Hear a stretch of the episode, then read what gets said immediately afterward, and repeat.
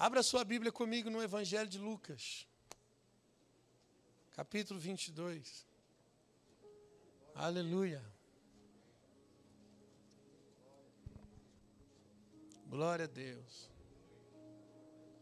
Estou muito feliz hoje estar, estar comigo aqui na igreja, meu companheiro, amigo, irmão Tiago, amigo de longas datas. Faz assim, Tiago, para a igreja conhecer você. Tiago congregou comigo muitos anos atrás. Eu conheço o Tiago, eu era um menino e ele mais menino ainda. As pregações antigas minha que você me escuta lá no, no rádio, no, no kit, é o Tiago que está tocando teclado.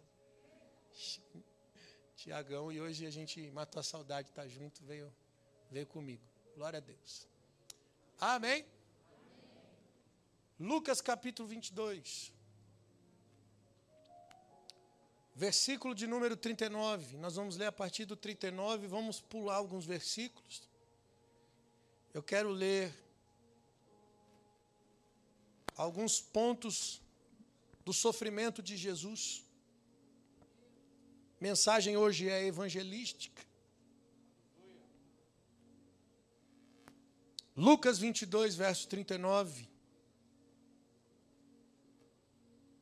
Achou? Diz assim: E saindo foi como de costume para o Monte das Oliveiras. E também os seus discípulos o seguiram. E quando chegou àquele lugar, disse-lhes: Orai, para que não entreis em tentação.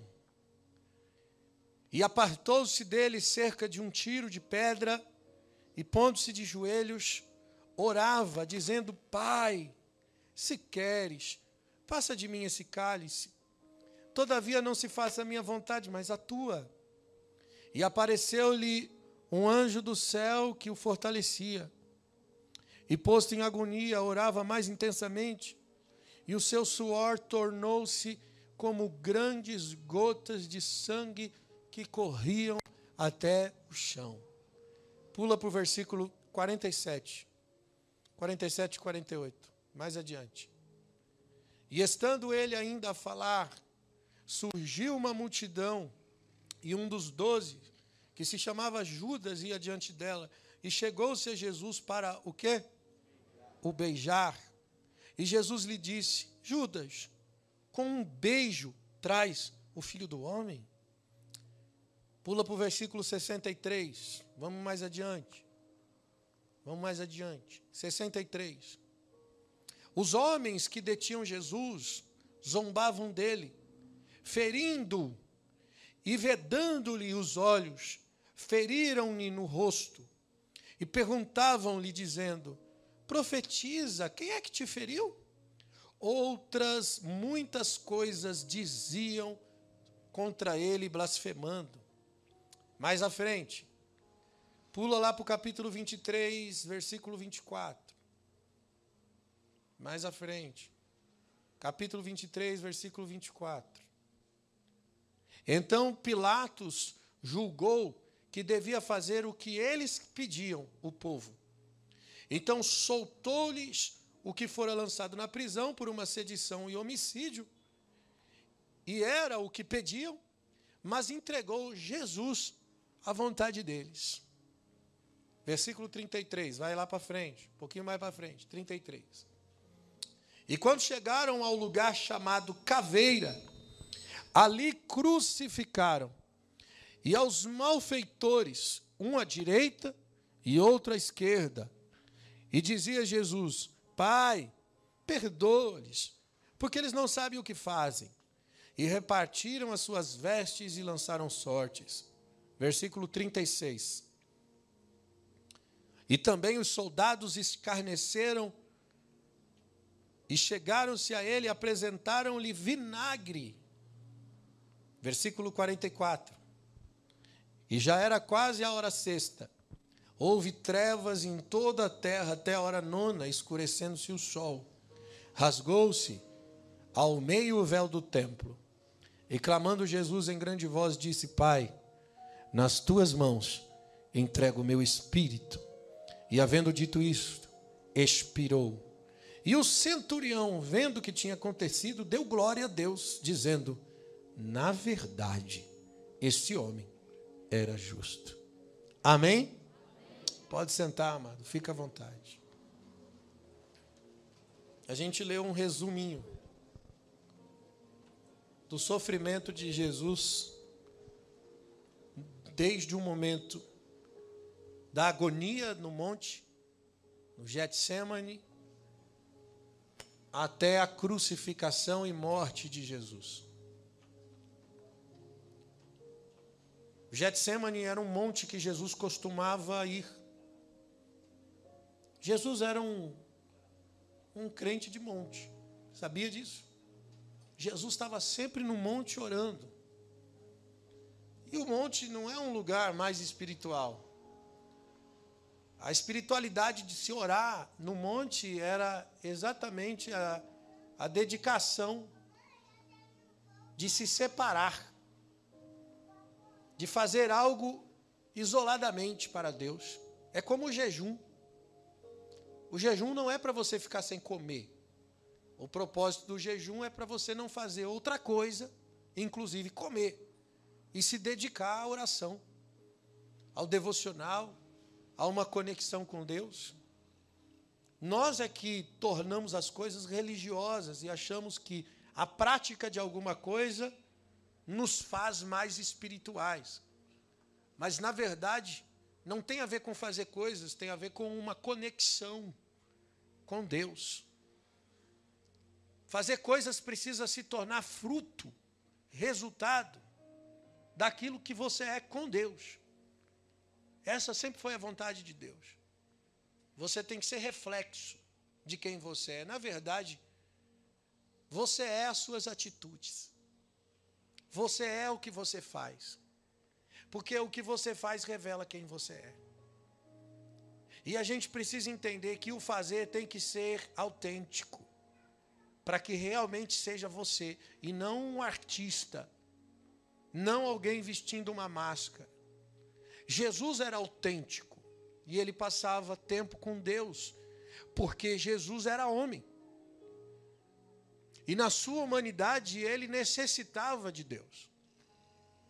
Ele se esvaziou, a Bíblia diz que ele assumiu a forma de servo.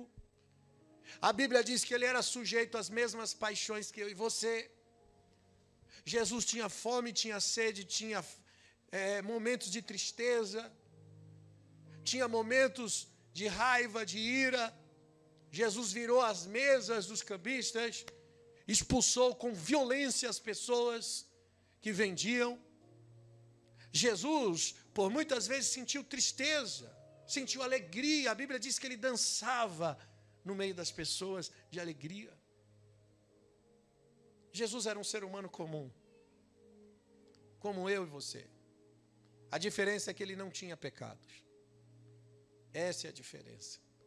Por isso que Hebreus diz que nós não temos um sumo sacerdote que não se compadeça das nossas fraquezas, mas temos um que, como nós, em tudo foi tentado, mas sem pecado.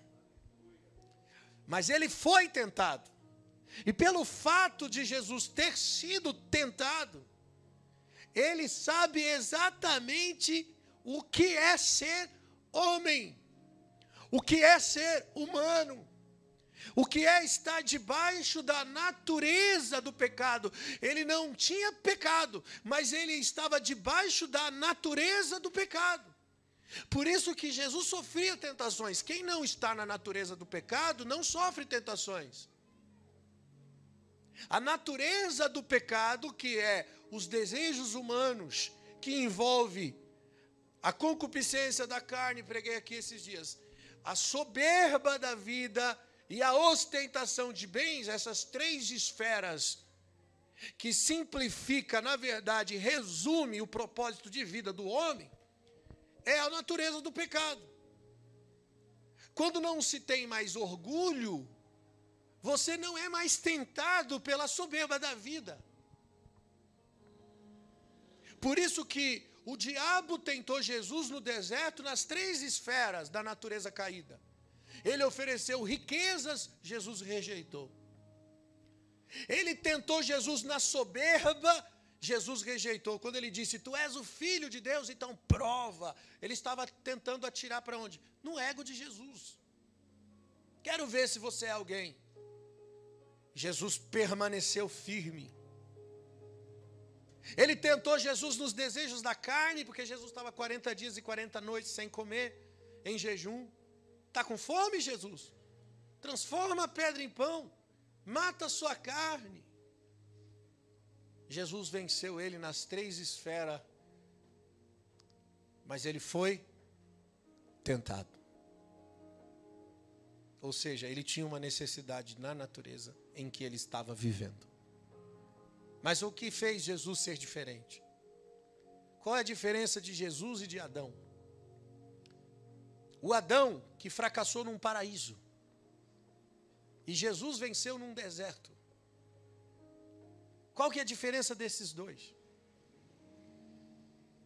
Por quê? E mais uma vez, prova-se que não tem a ver com o ambiente. Porque às vezes nós nos vitimizamos. Nós dizemos: "Ah, pastor, minha vida não vai para frente porque é o seguinte, eu sou vítima. Fizeram mal para mim. Eu não tenho pai. Eu não tenho mãe. Olha o que aconteceu comigo. Então, por isso, né? Que a minha vida está desse jeito. É por isso que eu não consigo. É por isso que eu tenho incapacidade de ir adiante. Porque muita gente me frustrou. Jesus estava no deserto e venceu. Adão estava no paraíso, não tinha nada para frustrar. Mas ele andou para trás. Nós precisamos parar com essa vitimização. Precisamos engolir aquilo que reprime, olhar para frente e dizer: Eu sei que o meu redentor vive. Seguir adiante. Acreditar no novo. Porque Deus pode fazer tudo novo de novo na sua vida. Somos uma geração das aparências. Valorizamos mais as selfies do que a verdade. É ou não é? Irmãos, eu sou pastor, eu sei do que eu estou falando. Eu conheço pessoas, e eu já vi pessoas que, para aparecer na internet, no Facebook, faz a melhor foto do mundo, mas eu sei que, por exemplo, o casamento não presta. Mas está os dois na foto, bonito, lindo mas não é real. Porque para mostrar num mundo de aparências, eu tenho que me esforçar e garantir a minha imagem. Isso é ilusão. Por isso que a primeira obra de Jesus na sua vida é a desilusão. A desilusão é de Deus. E a ilusão é do diabo. Quem cria a ilusão é o diabo. Foi a serpente que disse para o homem: Olha, você não tem, mas se você comer, você terá. E plantou nele uma ilusão, uma ideia, uma mentira, um sofisma, um engano.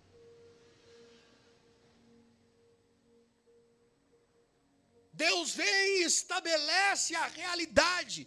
Por isso que o verdadeiro evangelho é aquele que coloca você em um lugar de estreitamento. O caminho é estreito.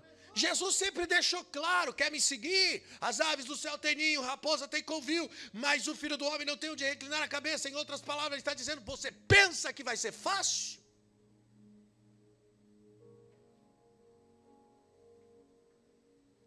Quer me seguir? Negue-se a si mesmo. Renuncie tudo que você possui. Traga a sua cruz e me siga. Gente, sempre esteve claro nas palavras de Jesus. A multidão seguia Jesus pelos sinais e abandonava Jesus por causa da mensagem. Uma vez Jesus olhou para os seus discípulos e disse: Vocês não querem ir embora também? A multidão estava indo embora, dizendo assim: duro é esse discurso, não dá para ouvir esse negócio aí que ele está pregando, não. Como assim?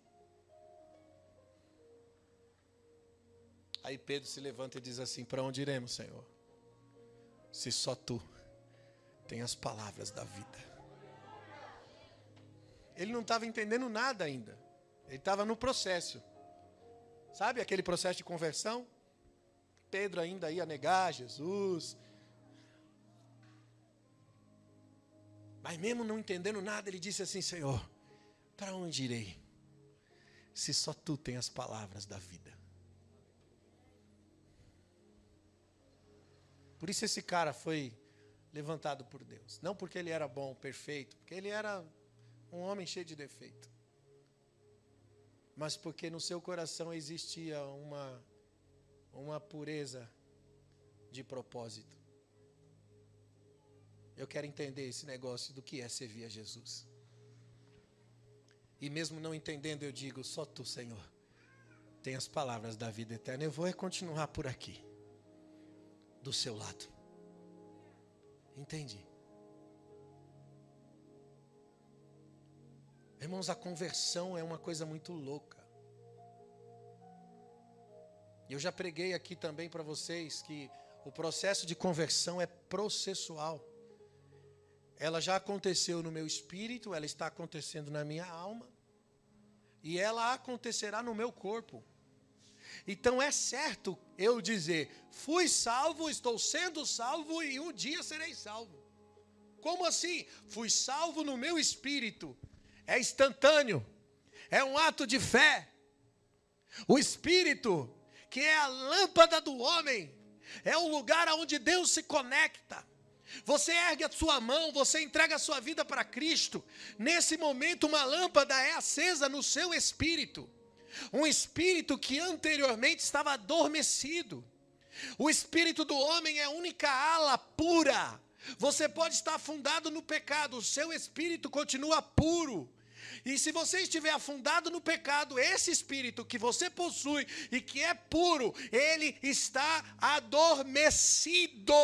Mas quando você rende o seu coração, entrega a sua vida, esse espírito é despertado. Há uma lâmpada acesa.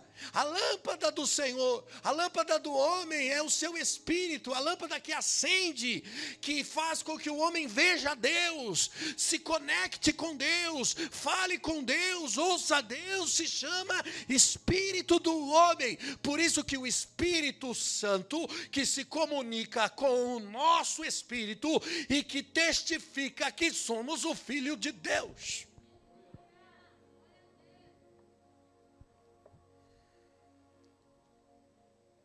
A alma é a base das vontades e desejos, do querer. Um espírito aceso, um espírito iluminado, ele influencia a alma. Por isso que a alma também é um pêndulo. Ela pode pender tanto para as necessidades da carne, como ela pode pender para a lâmpada do espírito. Por isso que o salmista Davi, cheio da graça de Deus, disse: A minha alma anseia pelo Senhor. A minha alma, o meu espírito anela em vê-lo. Então ele fala da alma e fala do espírito, com fome e desejo de Deus.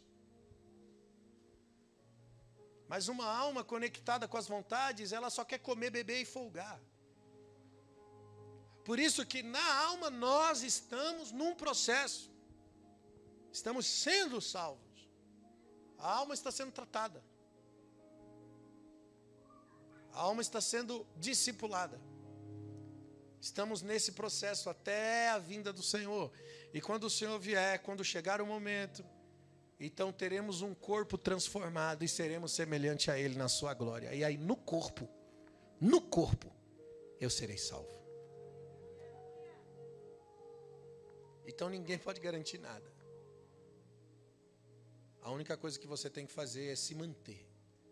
E é o que a Bíblia diz: bem-aventurado aquele quando o Senhor vier encontrar, vigiando e servindo bem.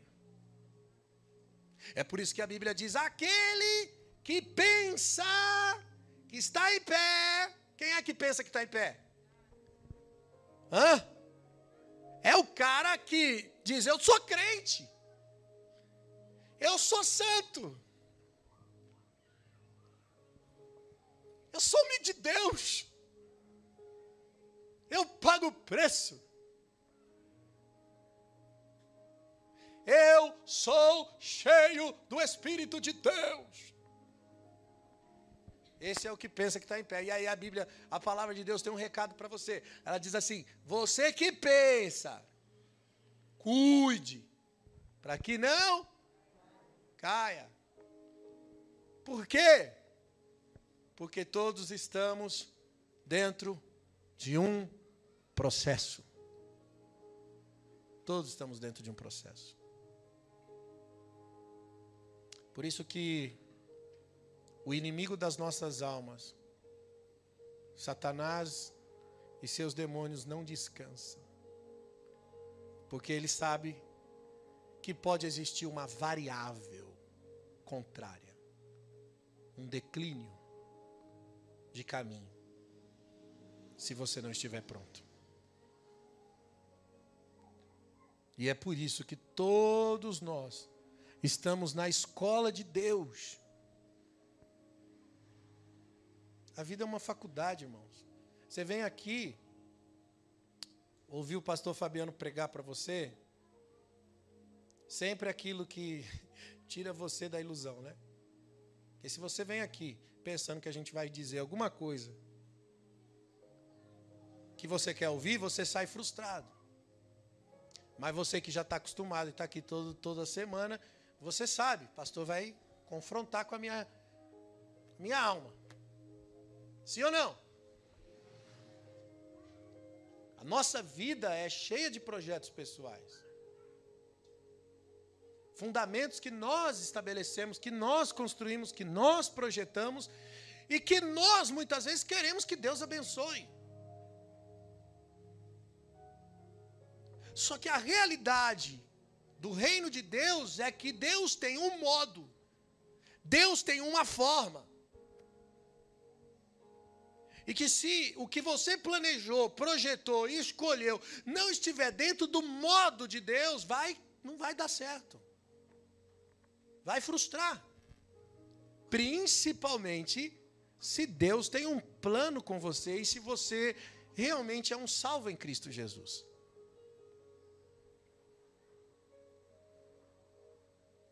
vai dar ruim. Porque a sua vida foi planejada por Jesus. Ele planejou sua história, sua vida. Quando você escolhe os caminhos, às vezes Deus permite para te ensinar. Mas Ele sempre vai estar aqui dizendo assim: olha, filho, e aí? Deu errado, né? Tá doendo, né? Tá difícil, né? A sua alma está sendo afligida.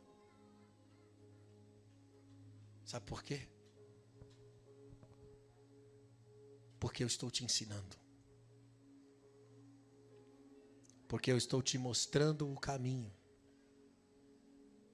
A vida é feita de experiências.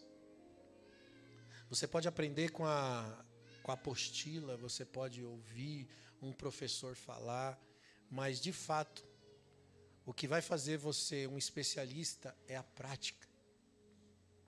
Não o que você sabe, mas o que você faz com o que você sabe, ou seja, a prática.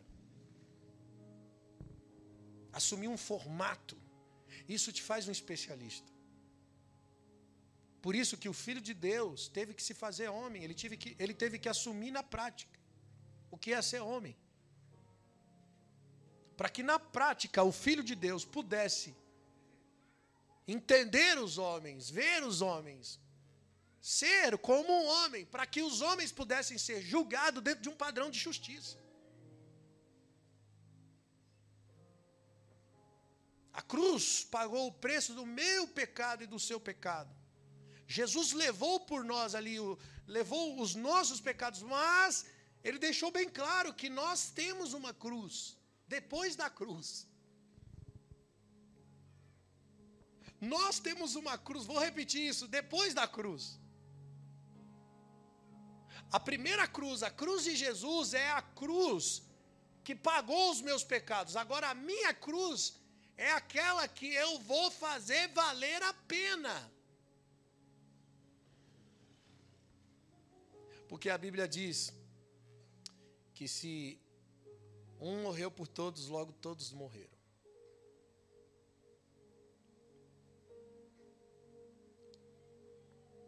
E o objetivo da cruz, da morte e ressurreição de Jesus, foi para nós ressuscitarmos para que novamente tenhamos vida. Para quê? Fazer o que com a vida que Deus nos deu? Porque antes da vida que Deus nos deu, nós tínhamos uma sentença de morte, sim ou não? Qual que é o salário do pecado?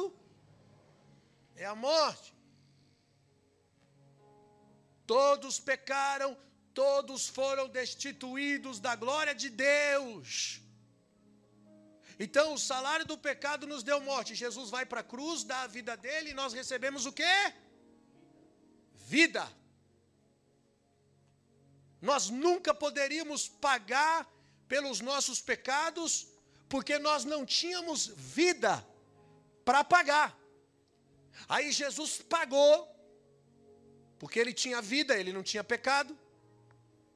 Ele nasceu na natureza do pecado, porque nasceu de um ventre de uma de um homem, ou seja, de um ser humano, né, de um ventre de uma mulher humana. Então ele estava sujeito às mesmas fraquezas, mas ele não tinha pecado.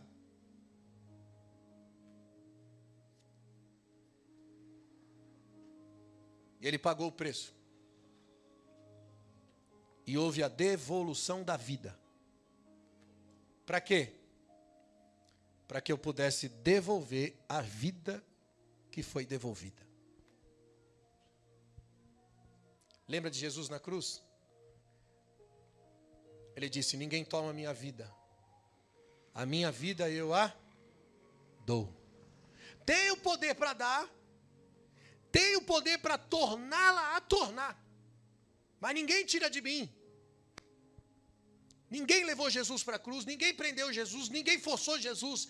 Ele se entregou, ele se deu por vontade própria.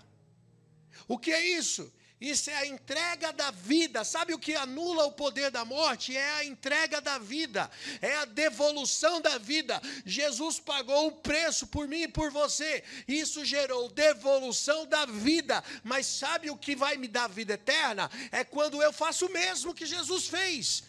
Ele fez o ato da devolução da vida, porque ele tinha vida. E agora eu tenho vida como Jesus tinha vida antes da cruz. E a missão do reino é que eu faça a devolução da vida, para que então a vida tenha poder sobre a vida. Ou seja, a vida eterna. Quando a morte já não tem poder sobre a vida, quando há devolução da vida, eu não tenho uma vida, a minha vida pertence a Deus, eu estou devolvendo a minha vida, eu a dou, eu não, te, eu não tenho poder para dar e eu tenho poder para tornar, mas eu quero dar. Por isso que eu tenho uma cruz para oferecer a minha vida diariamente. Todos os dias. Não vivo mais eu. Cristo vive em mim. A vida que vivo na fé, viva na fé do Filho de Deus. É um modelo de vida. Um modelo de vida que me faz viver pelo outro. Um modelo de vida que anula qualquer possibilidade de eu viver para mim mesmo. Porque quando você vive para você mesmo, você volta a ter domínio. E você perde a anulação da morte. Porque só quem pode anular o poder da morte é o autor da vida. E eu devolvo a minha vida para o autor, para que a vida seja eterna. Foi o que Cristo fez. Por isso que todos estamos num processo o processo da, da desmistificação, da desintoxicação do mundo. Há uma guerra dentro de mim. Paulo dizia: Eu quero bem, mas o mal está aqui dentro. Eu quero fazer o bem, e eu não consigo. Acabo fazendo o mal que não quero. Miserável homem que sou, dizia Paulo, quem me libertará do corpo desta morte? Aí ele vai dizer no versículo seguinte: a lei do Espírito e da vida me libertou da lei do pecado e da morte. Qual que é a lei do Espírito e da vida? Qual que é o papel do Espírito Santo na minha vida?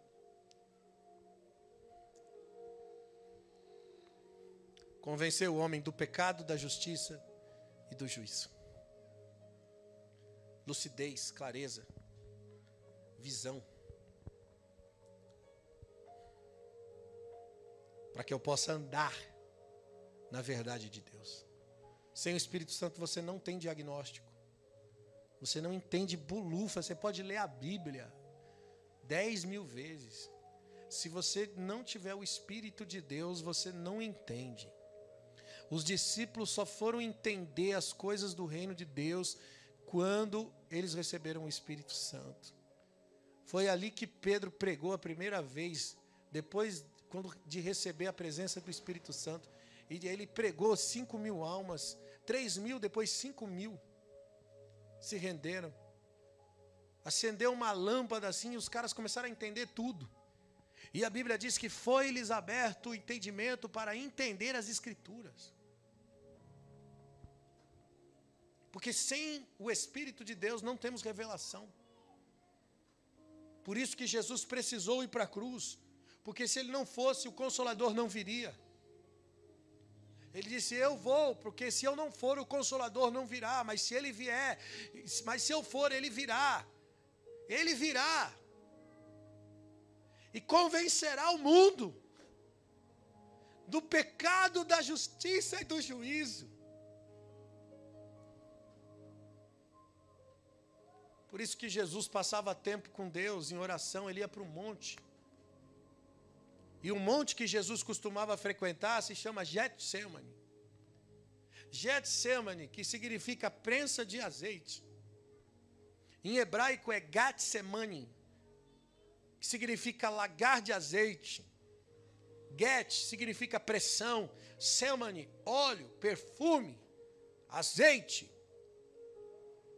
Sabe o que significa a agonia de Jesus ali no monte? É como espremer o azeite na prensa para extrair do, da azeitona o azeite. É como espremer a azeitona na prensa para extrair ali o azeite. Esse era o sofrimento de Jesus. E o azeite representa o quê? o Espírito Santo que nos foi dado. Todo passo do sofrimento, da dor de Jesus, tinha um propósito: extrair dele, extrair dele o que nós precisamos. Ele sofreu psicologicamente ao ponto de suar sangue. Ele suou sangue.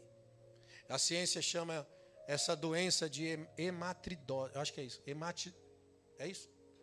Hematridose ou hematidrose. A pessoa começa a suar sangue por causa do medo, por causa do pavor. E segundo a ciência, uma pessoa que tem esse tipo de sofrimento não sobrevive. Talvez o livramento de Jesus foi ter sobrevivido à pressão emocional, à pressão psicológica para consumar na cruz, porque era na cruz que ele tinha que morrer, e não na pressão emocional. E Jesus pensou em desistir, porque ele disse: se possível, passa de mim esse cálice. Ele sofreu, irmãos. Ele foi cuspido. Cobriram o rosto dele, batiam nele, surravam ele e zombavam dele. Ele foi açoitado por ordem de Pilatos. 39 açoites. 39 açoites. Uma quarentena menos um. 39 açoites. Na ponta tinha pedaço de lâmina e chumbo que quando batia arrancava pedaços. Ele sentiu a dor. Cravaram uma coroa na cabeça de Jesus, não colocaram de enfeite, não. Cravaram, bateram com um pau, fincaram os cravos no seu crânio. Foi o que fizeram com ele. Ele foi crucificado no madeiro. Quando ele teve sede, no lugar de dar água, deram a ele vinagre para ele beber. Sabe como ele se sentiu naquela cruz? Abandonado, sozinho. Marcos 15, 33. Chegada a hora sexta, houve trevas sobre a terra, até a hora nona. E Jesus exclamou com grande voz, dizendo: Eloi, Eloi, lema sabachthani que significa Deus meu, por que me desamparastes? Ele se sentiu abandonado. Isaías profetizou no capítulo 53, no versículo 4, dizendo: Verdadeiramente, Ele tomou sobre si as nossas enfermidades, as nossas dores, levou sobre si. Nós o reputávamos como aflito, ferido de Deus e oprimido, mas Ele foi ferido por causa das nossas transgressões, Ele foi moído por causa das nossas iniquidades. O castigo que nos traz a paz estava sobre Ele, e pelas Suas pisaduras é que nós somos sarados. Aleluia. Hebreus 5, 7 diz: nos dias da sua carne, tendo se oferecido com grande clamor e lágrimas e oração e súplica, o que podia livrar a sua morte, e tendo sido ouvido por causa da sua reverência, ainda que era filho, aprendeu a obediência por meio daquilo que sofreu, e tendo sido aperfeiçoado aperfeiçoado, veio a ser o autor da eterna salvação para todos aqueles que lhe obedecem. Sabe que o, o que o autor de Hebreus está dizendo? Que Cristo aprendeu a, obedi a obediência através do sofrimento. E também foi aperfeiçoado através do sofrimento. 1 Pedro 2,24 ele diz: levando ele mesmo em seu corpo os nossos pecados sobre o madeiro, para que, mortos para o pecado, pudéssemos viver para a justiça, pelas suas feridas, nós fomos sarados. Agora eu vou dizer uma coisa. Paulo sabia que nós também teríamos uma cruz para carregar. Paulo sabia que nós também teríamos o nosso Getsemane, a nossa prensa de azeite. Por isso ele escreveu em 2 Coríntios 4:8, em tudo somos atribulados, mas não angustiados, Somos perplexos, mas não desamparados, perseguidos, mas não desesperados, abatidos, mas não destruídos, trazendo sempre no corpo o morrer de Jesus, para que também a vida de Jesus se manifeste em nossos corpos, pois nós que vivemos estamos sempre entregues à morte por amor de Jesus, para que também a vida de Jesus se manifeste na nossa carne mortal. Gente, para para pensar comigo. Quem são os bem-aventurados das bem-aventuranças de Jesus? Quando Jesus prega o sermão, o sermão da montanha, Lembrando que ele, ele está pregando só para discípulos. Quem são os bem-aventurados? Vai, vamos ver. Me ajuda aí. Bem-aventurados os que choram. Quem mais? Os que sofrem. Bem-aventurados os mansos. Bem-aventurados os humildes. Bem-aventurados que são caluniados. Bem-aventurados que têm fome e sede de justiça. Bem-aventur... Gente, bem-aventurados são pessoas que estão passando por momentos difíceis e que mantêm um caráter e que mantêm um coração e que mantêm a sua pureza.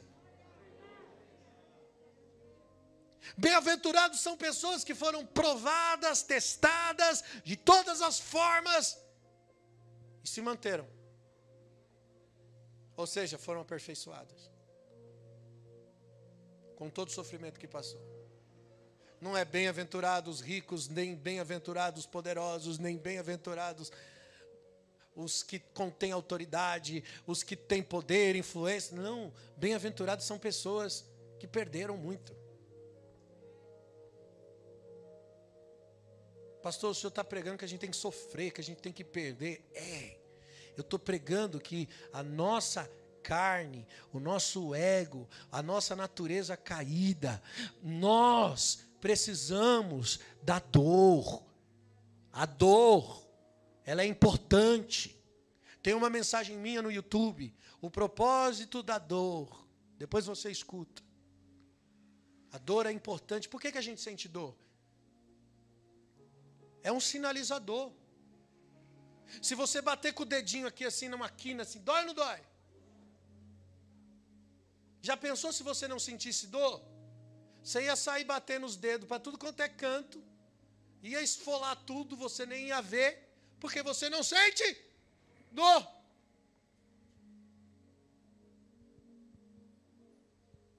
Por que, que você vai no médico às vezes e ele descobre que você precisa de um remédio específico? Porque você sentiu dor. Aí você vai lá fazer um exame específico e aí você encontra um problema na sua saúde. Mas quem que revelou esse problema? Foi a dor. A dor revela o estado crítico e onde precisa ser curado. Tanto a dor física como a dor emocional. Sabe como os psicopatas são atestados pela ciência? Pessoas que não sentem dores, são psicopatas. Matam e não sentem remorso. Ferem e não sentem remorso do que fazem, não têm compaixão, porque eles têm um defeito no cérebro que impedem de sentir dor. Você sabia que um psicopata pode ser torturado, que ele aguenta a tortura? Porque ele não tem sensibilidade à dor.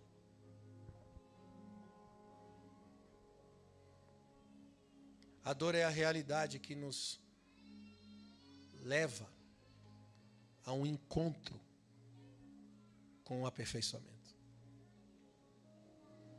Precisamos da dor, precisamos da experiência da dor. No mundo tereis, olha a promessa de Jesus: no mundo tereis, mas tem de bom ânimo, porque eu venci o mundo e você também irá vencer o mundo. Aleluia. Só que agora é diferente, porque o Espírito Santo foi enviado por Jesus por causa da cruz. E o papel do Espírito Santo, Romanos 8, 26.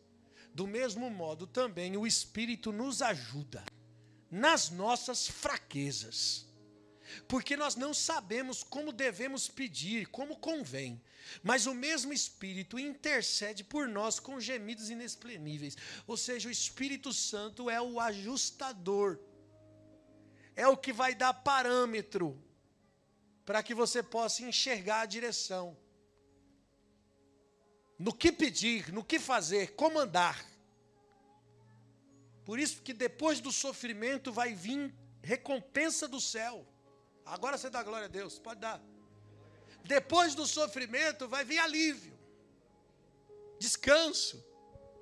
Isaías 61, 3, ele diz assim: a profecia, a ordenar os tristes, os que choram em Sião, que lhes dê uma grinalda em vez de cinza, óleo de gozo em vez de pranto, vestido de louvor em vez de espírito angustiado, a fim de que se chamem árvore de justiça, plantação do Senhor, para que Ele seja glorificado.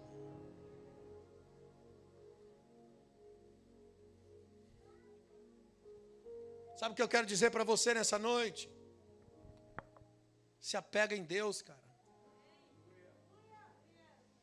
Vai para a presença do papai. Coloca a tua vida diante dele e diz: Senhor, tudo é teu.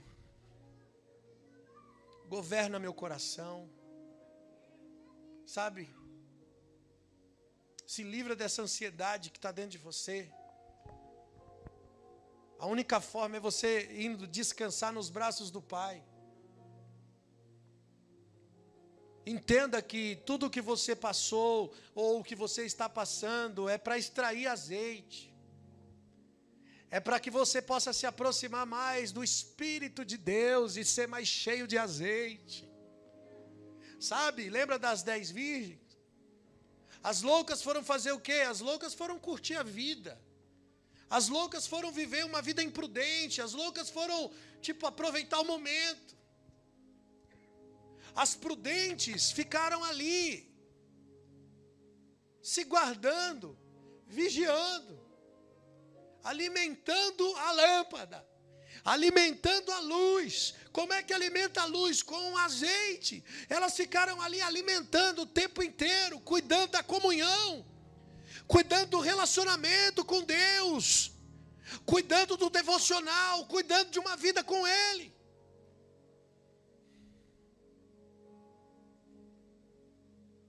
Tiago 5,14 diz: Está alguém entre vós doente? O que, que faz? Chama quem tem azeite.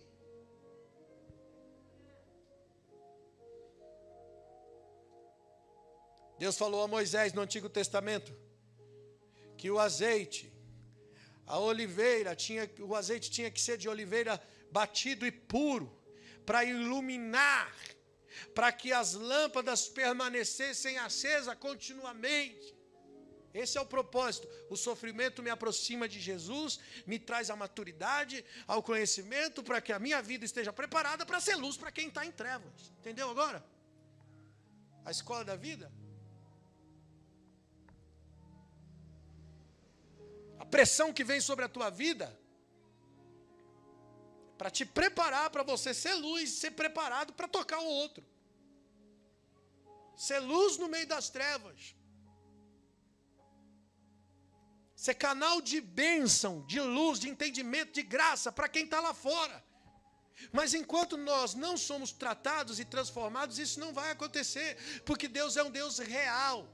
E ele gosta da realidade, não da ilusão que nós muitas vezes criamos. Inclusive a ilusão de que somos homens de Deus, a ilusão de que estamos tão cheios da nossa religião, que pensamos que estamos cheios de Deus. Aí Deus vem e mostra que a nossa religião não serve para nada.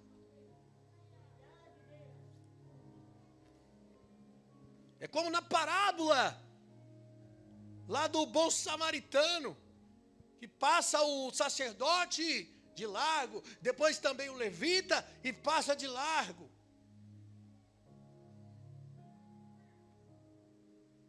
Aí um samaritano vem, coloca o ferido na sua cavalgadura e leva até uma hospedagem e ajuda. E cura a doença, passa azeite na ferida. Às vezes não é o sacerdote nem o levita que faz o que deveria ser feito, porque está tão cego da sua religião. E Jesus vem e nos revela. E se manifesta a nós. Não é o tempo que você tem de evangélico, não é a igreja que você frequenta. Não tem a ver com os sacrifícios de jejum. Jejuar é bom, mas você tem que entender o que você está fazendo. Tem gente que jejua para ganhar alguma coisa, jejua para alcançar algum propósito, que é seu, não de Deus. E aí você pensa que pelo sacrifício você vai alcançar alguma coisa. E o jejum não pode ser um sacrifício de dor, o jejum tem que ser um deleite, porque é a separação. Estar com Deus tem que ser um deleite, tem que ser um prazer. É isso que faz toda a diferença. Por isso que Jesus não cedeu à tentação do diabo. E ele disse: Nem só de pão viverá o homem. Eu não vivo de pão, eu vivo da palavra. Eu tenho uma comida que o meu pai me deu, aleluia. Não tenho necessidade nem fome de nada. Isso me faz vencedor, isso me faz forte, isso me faz andar avante, isso me faz vencer qualquer tipo de, de problema na minha vida, qualquer tipo de dor. Ele suportou a dor das dores, sabe por quê? Porque ele estava alicerçado no Pai, aleluia.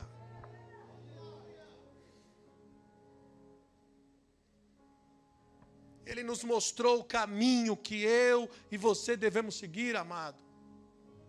Quem pregou para você um evangelho fácil mentiu. Traga a sua cruz. Agora é a sua vez. É a sua vez de morrer pelo outro.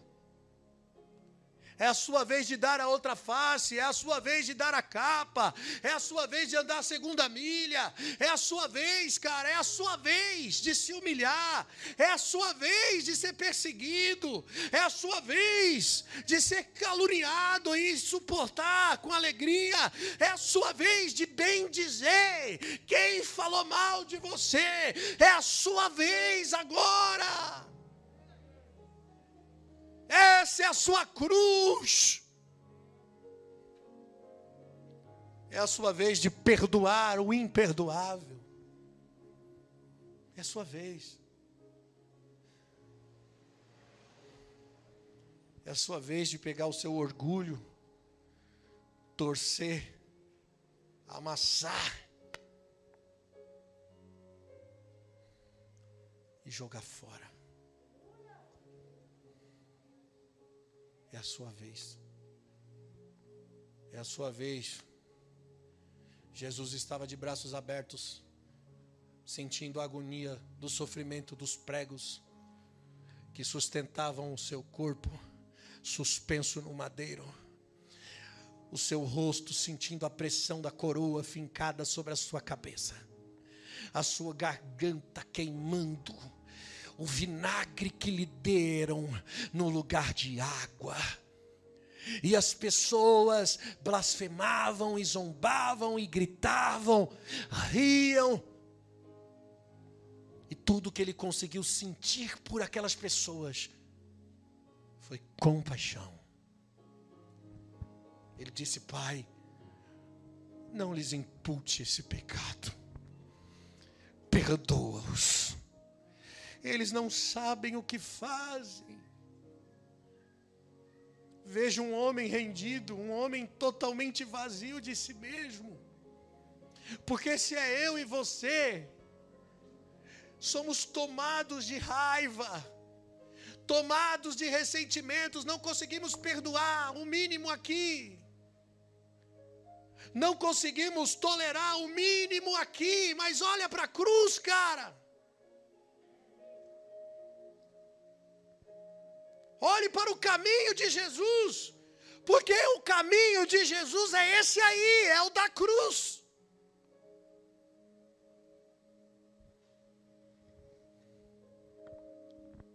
É o que suporta. É o que ama sem desistir. Sabe qual é o amor de Deus de Coríntios 13? É aquele que tudo, tudo sofre, tudo espera é aquele que nunca falha. Mas nós desistimos. Como a mensagem que eu preguei semana passada, o amor é bom só até enquanto dura. Esse é o amor caído do homem. O amor de Deus está sempre pronto, sempre ali, disposto a dar outra chance e dizer: vamos de novo. Vamos de novo. Eu vou dizer, você só vai para o inferno porque você quer, amado. Você só vai para o inferno porque você gosta mesmo do inferno, viu, querido? Porque Deus, Ele sempre está com a porta aberta do céu para você, dizendo, cara, eu te perdoo. Vai, não peques mais. Mas o problema é que você gosta do pecado. Quem botou você no inferno foi você. Não Deus. Deus só segue a legislação, as leis morais, porque todo pacto tem leis de deveres e direitos. Deus só segue as leis, amado, de deveres e direitos. Ele rompeu a constituição que ele mesmo estabeleceu quando fez o filho dele ser homem e, se fazendo homem, foi lá e deu a vida dele na cruz. Sabe o que eu vou? Eu vou traduzir para você. Deus deu um jeitinho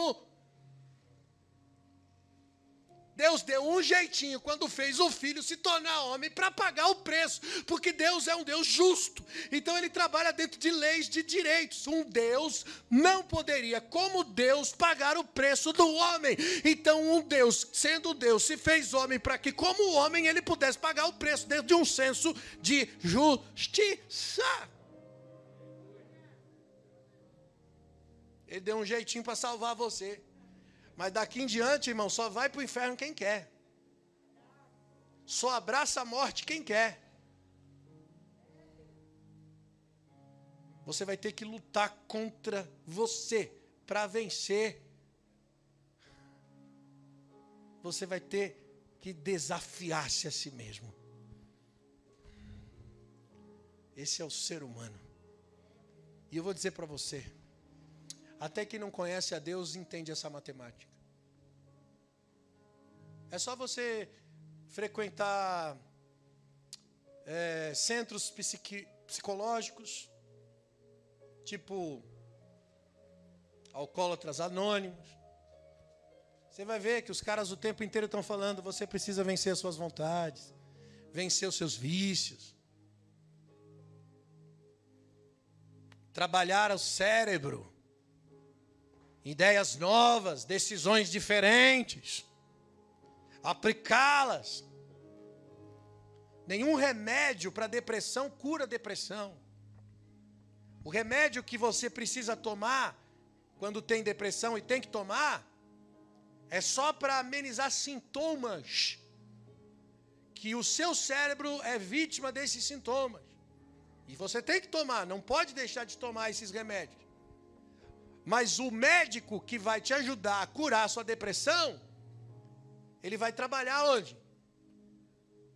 No enfrentamento. Ele vai trabalhar aqui, ó, maneira de pensar e de ver a vida. Até a ciência já entendeu como trabalha e como funciona o ser humano. Temos um eu para vencer. Temos um ego para vencer.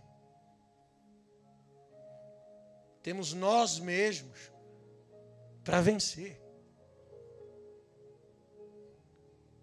Negue-se a si mesmo, renuncie tudo que tem. Vá em frente. Corra em direção da cruz.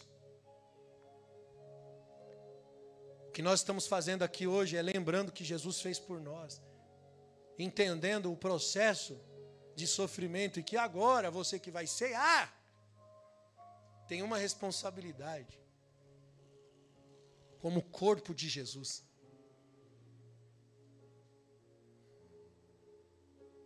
Funcionar dentro da mesma ordem. Eu não posso me conformar com esse mundo.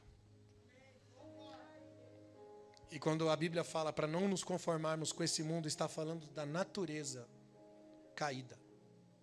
Mas eu tenho que transformar a minha mente e o meu entendimento para experimentar a boa, perfeita e agradável vontade de Deus.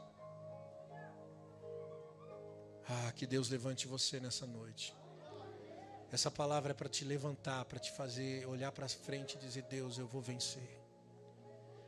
Eu vou vencer os meus traumas, eu vou vencer a depressão, eu vou vencer a tristeza, eu vou vencer as dúvidas, eu vou vencer a incredulidade que está muitas vezes tomando conta de mim, eu vou vencer os traumas do passado, as mágoas, as tristezas, eu vou vencer esse pesadelo que me tortura todos os dias na memória, na lembrança eu vou me apegar com Deus, eu vou dedicar toda a minha força, todo o meu ser na Sua casa, na Sua presença, diante do Senhor, para que eu possa novamente ter perspectiva. É assim que eu quero que você se levante nessa noite. Fica de pé comigo.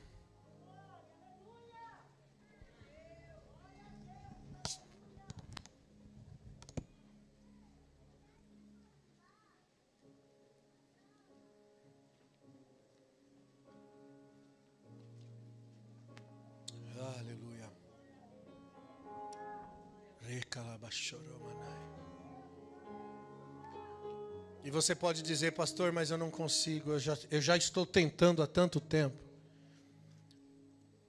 E a gente não consegue sozinho, querido. A gente precisa dele. Nós precisamos uns dos outros. Por isso que a Bíblia diz: se um cair, o outro levanta.